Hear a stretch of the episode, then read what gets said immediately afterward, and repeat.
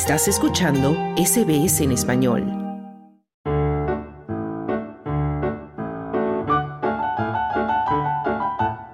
Muy buenas tardes, mi nombre es Claudio Vázquez y esta semana te traigo las noticias positivas de SBS Audio Australia en español. Esta semana te contaré sobre países como Colombia, Brasil o Indonesia que han logrado luchar exitosamente contra enfermedades que transmiten los mosquitos, utilizando justamente mosquitos.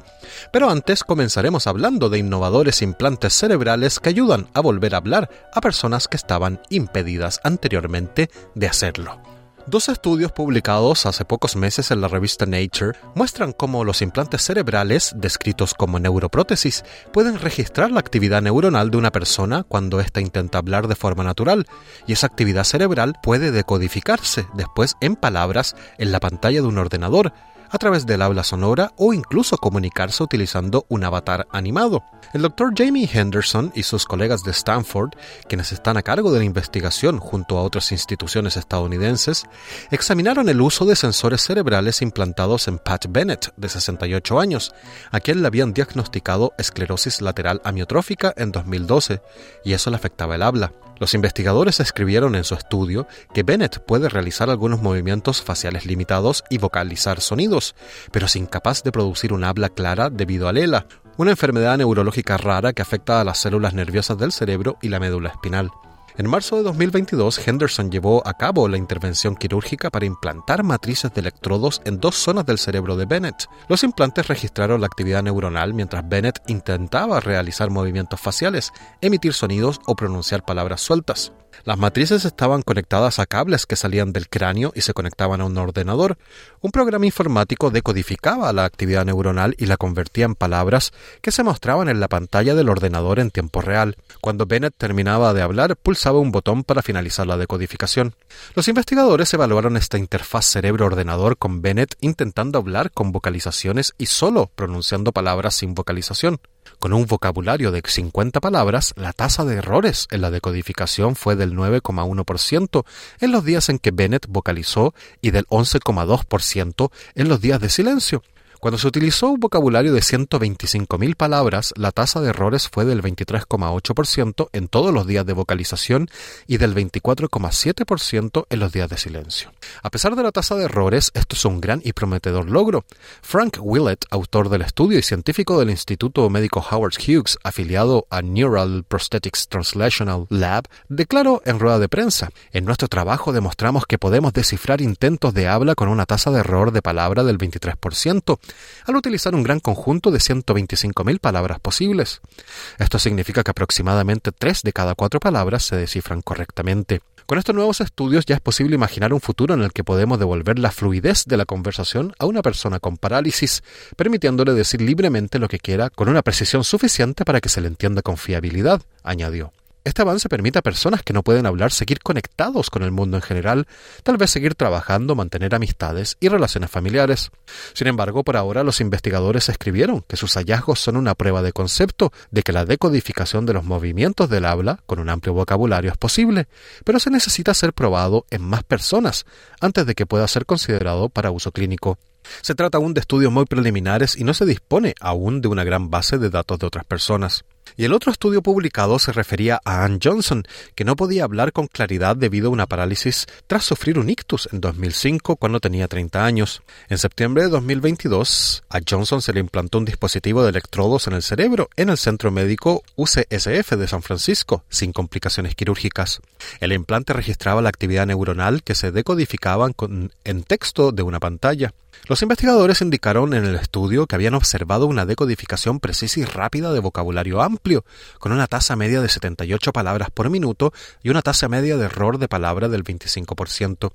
Por otra parte, cuando Johnson intentaba hablar en silencio, su actividad neuronal se sintetizaba en sonidos del habla. Los investigadores también desarrollaron una animación de un avatar facial para acompañar el habla sintetizada basada en los movimientos faciales intentados por la paciente. Los investigadores de la Universidad de California en San Francisco y otras instituciones de Estados Unidos y Reino Unido han dicho que han demostrado que todas estas necesidades pueden abordarse con un sistema logopédico neuroprostésico que decodifica la actividad cortical articulatoria en múltiples modalidades de salida en tiempo real.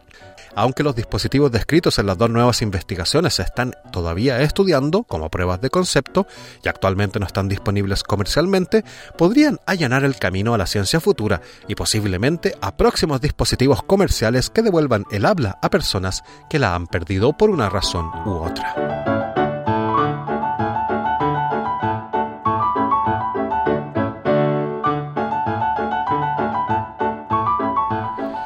Y ahora hablamos de otra noticia positiva relacionada con mosquitos y la disminución de la transmisión de sus enfermedades. Los mosquitos infectados en el laboratorio con la bacteria Wolbachia pueden estar relacionados con un descenso del 97% de las infecciones por dengue en tres ciudades del Valle de Aburrá, en Colombia. Investigadores de la organización sin ánimo de lucro World Mosquito Program, patrocinada por el millonario Bill Gates, dieron a conocer los resultados en la reunión anual de la Sociedad Americana de Medicina Tropical e Higiene, celebrada a finales de octubre de 2023. Dicho proyecto busca detener la propagación de una serie de enfermedades de transmisión vectorial potencialmente mortales, entre ellas el dengue, el virus del Zika y la fiebre amarilla, dispersando millones de mosquitos infectados con la bacteria Wolbachia en lugares donde estas enfermedades son frecuentes. En 1980, el profesor australiano Scott O'Neill se preguntó sobre la relación entre una bacteria llamada Wolbachia y el mosquito Aedes aegypti, ya tristemente célebre por ser el vector del dengue, la fiebre chikungunya, el Zika y la fiebre amarilla. El objetivo era determinar si esta bacteria, que está presente en el 60% de los insectos del planeta, pero no en esta especie de mosquito, podía ser transferida al Aedes aegypti y convertirse así en una herramienta de control biológico de las infecciones que transmite. Recién en 2005, sin manipulaciones genéticas, se pudo transferir la bacteria al mosquito, y en 2009 se determinó que la Wolbachia transmitida de generación en generación entre los Aedes aegypti era capaz de competir con otros virus y disminuir drásticamente la capacidad del mosquito de contagiar estas enfermedades que hoy amenazan a una porción creciente del planeta. El método Wolbachia se transformó en una iniciativa de la World Mosquito Program y se aplica en 12 países, tres de Latinoamérica, Brasil, Colombia y México. En 2015 se realizó una liberación piloto de mosquitos Aedes aegypti en la ciudad colombiana de Bello. Los investigadores ampliaron sus operaciones a las ciudades cercanas de Medellín e Itagüí. En abril de 2022, los científicos establecieron que gracias a diferentes cruces, alrededor del 80% de todos los mosquitos de Bello e Itagüí habían sido infectados por la Wolbachia y alrededor del 60% en Medellín. Los científicos establecieron que la introducción de los mosquitos infectados en las poblaciones locales de mosquitos estaba asociada a una reducción significativa del dengue de hasta el 97% en cada ciudad en comparación con los 10 años anteriores al, del inicio del experimento. También realizaron un estudio de casos y controles en Medellín. Allí dijeron que los resultados mostraban un descenso del 47% del dengue en los barrios donde se habían liberado los mosquitos. Estos resultados positivos ponen de relieve la viabilidad operativa y la eficacia en el mundo real de la liberación de mosquitos en grandes entornos urbanos y la reproducibilidad del beneficio para la salud pública en diferentes entornos ecológicos. Aunque las liberaciones de mosquitos en Colombia son las mayores realizadas hasta la fecha, los investigadores de la World Mosquito Program han facilitado experimentos similares en todo el mundo.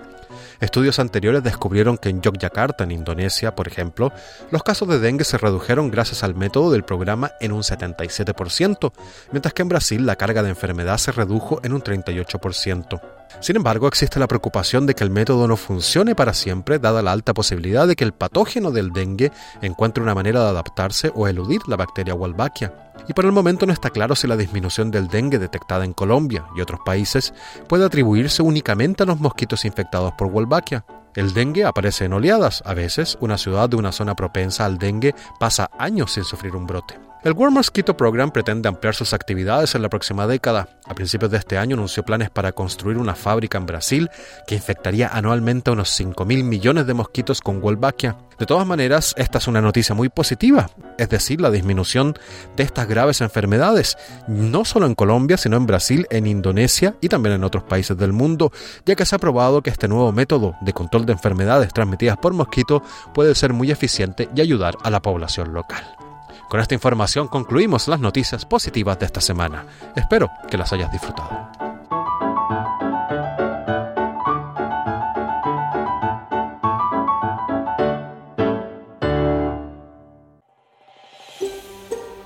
¿Quieres escuchar más historias como esta? Descárgatelas en Apple Podcasts Google Podcasts, Spotify o en tu plataforma de podcast favorita.